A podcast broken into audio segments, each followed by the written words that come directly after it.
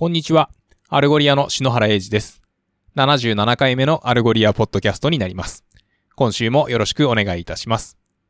今週は自然言語処理について書かれた2つの記事をご紹介させていただきます。1つ目は Algolia のプロダクトマネージャーのダスティンが書いた自然言語処理全般に関するブログ記事。そして2つ目は約3年前に私と同じタイミングで Algolia に入社したエンジニアのジョリスが書いたカスタム辞書と自然言語処理についてです。それでは一つ目のダスティンが書いた What is Natural Language Processing and How it is Leveraged by Search、Tools Software という記事です。日本語にすると自然言語処理とは何か、検索ツールやソフトウェアでどのように活用されているのかといった感じかなと思いますが、えー言語というのは私たちの最も基本的なコミュニケーション手段の一つなわけですが、同時に豊富な情報源でもあり、オンラインを含めて私たちが常に使っているというものです。その言語を both written and spoken、つまり書き言葉でも話し言葉でも自動的にやりくりすることができたらどうでしょうかそしてそれが自然言語処理の目的と言えるのだと思います。自然言語処理、NLP とか言われますが、えー言語をソフトウェアが利用できる情報に加工すると。えーこのか、この情報を元にして、ソフトウェアは様々な作業を行うことができるわけですが、えー今回はそれについてご紹介します。まず、なぜ自然言語処理が必要なのでしょうか？例えば、ソーシャルメディアのように、毎日何十億といった投稿が行われて、様々な検索エンジンで何兆回といったような検索が世界中で行われています。こちらではより詳しい例としてニュース記事が挙げられています。あるメディア企業がヨーロッパ、メキシコ、カナダといった新しい市場に出ていくことを検討するとして、どんなことをやりたいかと考えると、どの企業、どのテーマ、どの国、その他、どんなことが主に言及されているのかっていうことを知って、似たような記事にタグをつけて分解したくなります。そのためには、名詞と形容詞だけをタグの対象にするというようなことをすれば、まあ、そのテキスト内のそれぞれの単語を調べて、えータグ付けを行うパートオブスピーチタガーと、まあ、こちらの記事では読んでいますが、まあ、そういったようなものが必要となります。とはいえ、単語を特定したとして、えーウィジェットとウィジェッツ、まあ、その単数形と複数形ですね、は違うのかみたいな、えー話になってくると、えー正規化を行う必要があります。で、まあ、とはいえその正規化って言っても奥が深くって、例えばヨーロッパと EU、マーカス・ L・ ジョーンズとマーカス・ジョーンズとえー言ったように、こう、ちょっと複雑なケースもあります。単純に、その、最後に S がついてたら取ればいいとか、そういう問題ではないわけですよね。で、こういった、えードキュメントを、パラグラフ、えー段落ですね。で、まあそのパラグラフをセンテンスにして、で、そのセンテンスをトークンに分割するとえー言ったことをトークナイズと、まあ我々呼びますけれども、まあ例えば厄介なことにですね、マーカス・ L・ ジョーンズさんのその L の後にドットがあるとしたら、まあドットピリオドがあるとしたら、えーそこでセンテンスが終わるわけではないんですけど、じゃあそれが名前の一部だっていうことをどのように判別すればいいのかみたいな話になってくるわけですよね。まあ、ということでですね、まあ、このような重要な概念を特定するということを、えー、Named Entity Recognition と言いますが、まあ、そう単に名詞や形容詞っていうのを識別するだけではなくて、そうテキスト内において重要なアイテムであるっていうことをこう特定することが、まあ、目的となっていますと。えーということで、えーようやくその検索クエリーの話になってくるわけですが、検索においても一般的な自然言語処理と同様に、えー独特の、えー課題やニーズなどがあります。最も顕著な例としては、まあ、世界中には何千もの自然言語が存在するわけですけれども、例えば、英語はスペースで区切られているのが基本ですけれども、えードイツ語の、えーハンデヒュッテは、犬と小屋という二つの言葉がガッチャンコされて、つまりスペースがない状態で犬小屋という一つの単語になります。一般的な検索エンジンでは、まあもちろん、えーこのハンデヒュッテという人、人、1語に対して、えー、ハンデヒュッテと検索すればヒットするわけですが、えー、ヒュッテ風合成ハンダみたいな、えー、ちょっと読み方があの微妙かもしれないんですけれども、えー、例えばその、えー、え犬小屋と人、一つの言葉になっているものを、えー、大きな犬のための小屋というようなこうフレーズに対して、えこのハンデヒュッテっていうのはヒットしないわけですよね。えー、なので、検索を行う際は、まあ、その単語ごとにこう分割する必要が出てくるわけなんですけれども、まあ、こういうのはですね、その NLP、自然言語処理におけるディープラーニングが、えー、得意な分野の一つだったりします。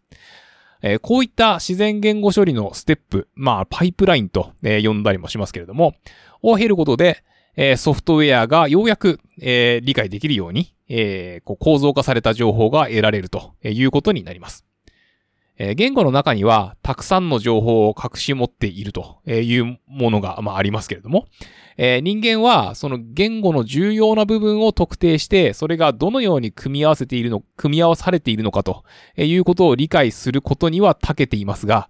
えー、それが何百、何千、何百万っていうテキストから、まあ、その傾向を見つけ出したりとか、えー、それらをグループ化したりすることは、まあ、苦手というか、ちょっと、ね、しんどいというか、まあ、不可能というか、ですよね。えー、ですけれども、まあ、ほとんどのソフトウェアはその逆で、えー、こう、傾向を見つけたり、テキストを分類したりと、えー、まあそういったことは、あの、得意ですけれども、まあそのテキストそのものを、こう、うまいこと扱うっていうのは、こう、苦手なわけです。えー、ということで、自然言語処理というオーダーメイドなソフトウェアを作って、で、その、えー、プログラムをこう使えるようにテキストを構造化すると、えー、いうことをやっていますと。えー、ということで、この自然言語処理を使って、えー、テキストをどのように扱うかみたいなところを、まあ、こちらの記事ではご紹介、まあ、しているわけですけれども、えー、 Algolia の search discovery がどのように、えー、NLP を活用しているのかを知りたい方は、えー、お問い合わせくださいねというふうにこちらのダスティンの記事は締めくくられております。そして今回二つ目の記事のご紹介に移りますが、その、えー、自然言語処理の活用方法の一つとしての、えー、カスタム辞書というところで、えー、ジョリスが書いた Integrating Custom Dictionaries into NLP for Greater Clarity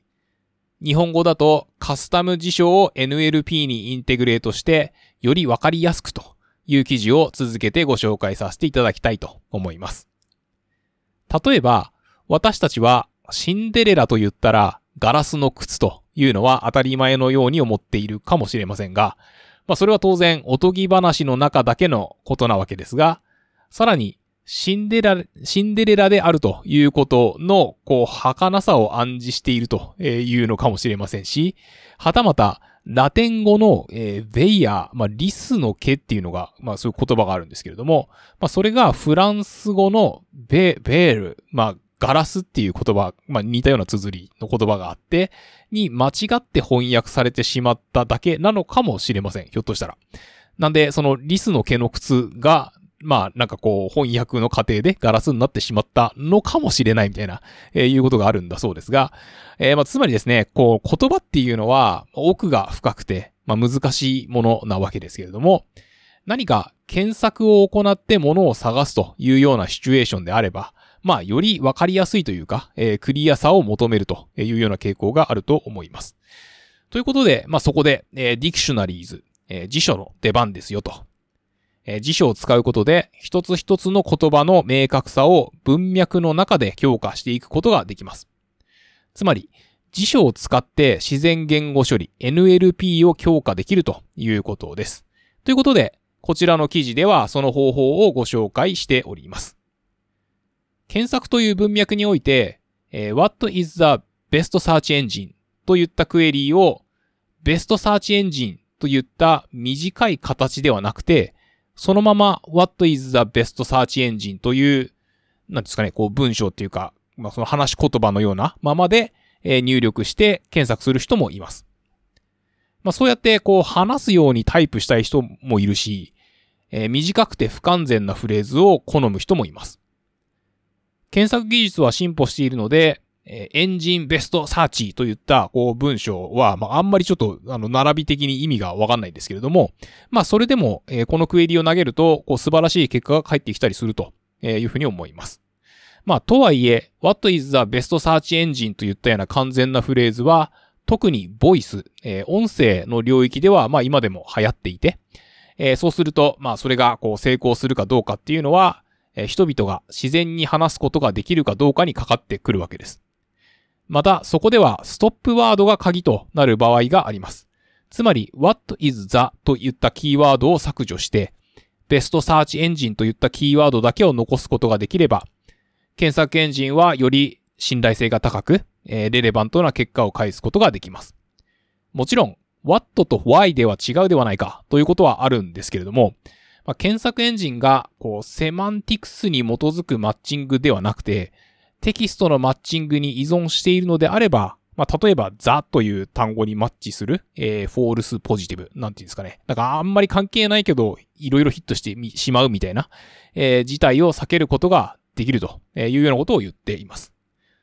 同じことが、ノーマライズ、えー、正規化。まあ、例えば、アクセントを取り除く。まあ、その他、複数形などについても、まあ、言えますと。つまり、テキストの意味ではなくて、こうテキストに焦点を当てた検索アルゴリズムっていうのは、こうテキストのバリエーションをできるだけなくしていく必要があるということなわけです。そしてテキストマッチングにおいては単語をどのように抽出するかというのが大切で、例えば、ボートハウスはまあ、家であり、ボートでもあるというわけなんですけども、まあ、家として使うために特別に作られたボートなわけです。まあ、つまりこういったですね、精度を達成するために、えー、テキスト検索のアルゴリズムでは、えー、セグメンテーションやデ、 decompounding、まあ、分割ですよね、をしていきながら、えー、単語の構成部分であるアトムを、え抽出していく必要があります。そして、ここでも先ほどの記事と同様に、えー、ハンデヒュッテ、えー、犬小屋の例が出てきて、英語やフランス語では単語はスペースで分割されているが、ドイツ語のようにハンド、犬とヒュッテ、小屋がこうガッチャンコされているということがあるので、まあそれをこう分割してやる必要があると。また、えー、我々の日本語、えー、お隣の韓国語、そして、まあ今オリンピックやってる中国語のように、えー、スペースで区切られていない言語においても、えー、セグメンテーションと呼ばれる分割の処理が必要です。えー、まあそこで今いよいよこう辞書の話になっていくわけですが、えー、自然言語処理のアプローチとしては、えー、ストップワード、えー、複数形、複合語といった辞書を利用する方法があります。えー、例えば、えー、 Wiktionary と呼ばれるウェブサイトから、ダウンロードしたストップワードのリストっていうのは、まあ、英語だけでなく他の言語にもまあ活用することができます。えー、プロセスとしては、えー、その辞書のデータをまあ全部ダウンロードして、えー、単語を抽出してテキストファイルに保存してから、まあそれをバイナリ形式にコンパイルして、えー、パフォーマンスのために、まあそのコードを optimize するとえいうような作業を、まあ私たち、まあ Algolia のエンジニアたちは、こうすべての言語において行っているわけなんですけれども、えー、まあ、ほとんどのユースケースでは、まあ、うまく機能していますと。まあ、そうじゃないと、あの、良い relevancy とは言えないわけなので、えー、つまり検索エンジンにとっては、まあ、すごい大事な、えー、問題なわけなんですけれども、まあ、 Algolia がですね、えー、遭遇してきた問題の一部を、まあ、こちらではご紹介しますと、えいうことになっていて、え、その一つ目は、え、英語でダウンをストップワードに設定したら、え、ダウンジャケットがヒットしなくなってしまいましたと。あまあまあそうですよね、というものとか、えー、二つ目は、え、フランス語やスペイン語のようにアクセント、えー、なんていうんですかね、こう、アルファベットの上に斜めの記号みたいなものが入ってたりすると思うんですけれども、まあそういった言語においては、アクセントを取り除いて正規化することができます。えー、とはいえ、ドイツ語では、えー、ウムラウトっていうんですかね、こう A の上にちょんちょんってあるようなやつとかを、まあ、あの、普通のそのちょんちょん取って A にしてしまうと、単語の意味が変わってしまうということです。えー、例えば、えー、ドイツ語で選ぶという意味の、えー、ウォー、ルンという言葉があるそうなんですけれども、まあその、えー、WAHLEN のその A の上のこうちょんちょんを取っても、まあ意味は通じるということなんですが、えー、スイスにあるドイツ語圏の1500人ぐらいのえー、村は、えー、ウォーレンという、こう、先ほどのその WAHLEN の A の上からちょんちょんが取れた、えー、スペルの村になるので、えー、こう、ウォーレン村の人が運ぶみたいなことになると、まあ、なんていうんですかね、その、あのー、まあ、そのウォーレン村の、えー、観光産業に打撃がみたいなことがあるかもしれませんと。えー、ということで、ドイツ語の場合は、ドイツ語のための特別なカスタムノーマライゼーションを行っています。えー、具体的には A の上にあるこうちょんちょんっていうのは AE っていう形に、えー、ノーマライズして、えー、O の上にちょんちょんっていうのがあると、えっ、と OE という形にノーマライズするみたいな、まあそういうこうカスタムな、えノーマライ、まあ正規化を行っていますと。で、ただそうするとですね、え FUR という、え U の上にちょんちょんっていう言葉がある場合は、えー、FUER という形にノーマライズされるんですけど、まあそうするとですね、その FUR のそのストップワードが今度は効かなくなってしまうみたいな、えー、いう話があって、で、そうすると、まあ、あの、辞書をカスタマイズするしかないですよね、みたいな話になります。で、えー、 Wiktionary っていうのを、まあ、使っているっていう話をしましたけれども、まあ、そのデフォルトを上書きしたりとか、まあ、あとは独自の単語を追加したりするために、えー、ユーザーごとに、えー、追加の、まあ、ユーザーっていうのは、まあ、その、えー、 Algolia を使うビジネスユーザーのことですね。そのエンドユーザーではない、まあ、そのお客様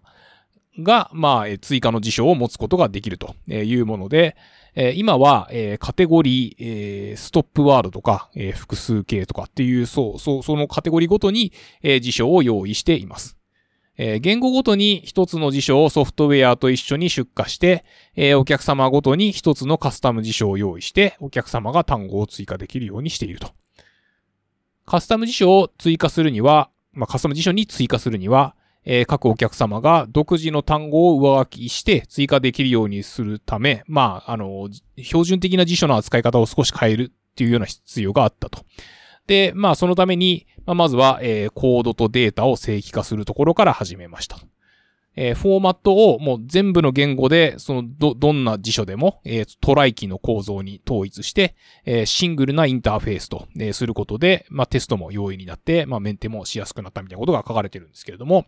で、まあ、あの、国コードごとにですね、そのすべての辞書に対して単一のインターフェースになっているので、え、まあ、あらゆる言語の、え、NLP 技術に対して、ユーザー自身が定義した単語を用いることができるようになっています。えー、例えば先ほどご紹介した英語のダウンや、えー、ドイツ語の FUR の U の上にちょんちょんがついていると、えー、言ったようなものも、え、扱うことができますと、え、いうことです。ということで、えー、検索エンジンの振る舞いとしては、えー、カスタム辞書がある場合はそちらが優先で、えー、元々ある、まあ、その辞書のことは、こう、スタティックと呼んでるんですけれども、まあ、そちら、まあ、その、カスタム辞書が、で、もうヒットした場合は、えー、その、スタティックな辞書にはアクセスしないというような振る舞いをするようになっております。えー、ということでですね、まあ、こちらをお聞きの、えー、日本のユーザーの方はですね、日本語のカスタム辞書はどうなってるんだと、え言ったところがあるかと思いますが、まあ、こちらあの絶賛対応中といいますか、えー、まあバックログにはですね、こう以前から、えあるものであって、で、その実装する方式っていうかやり方ももう定まっている状態でございます。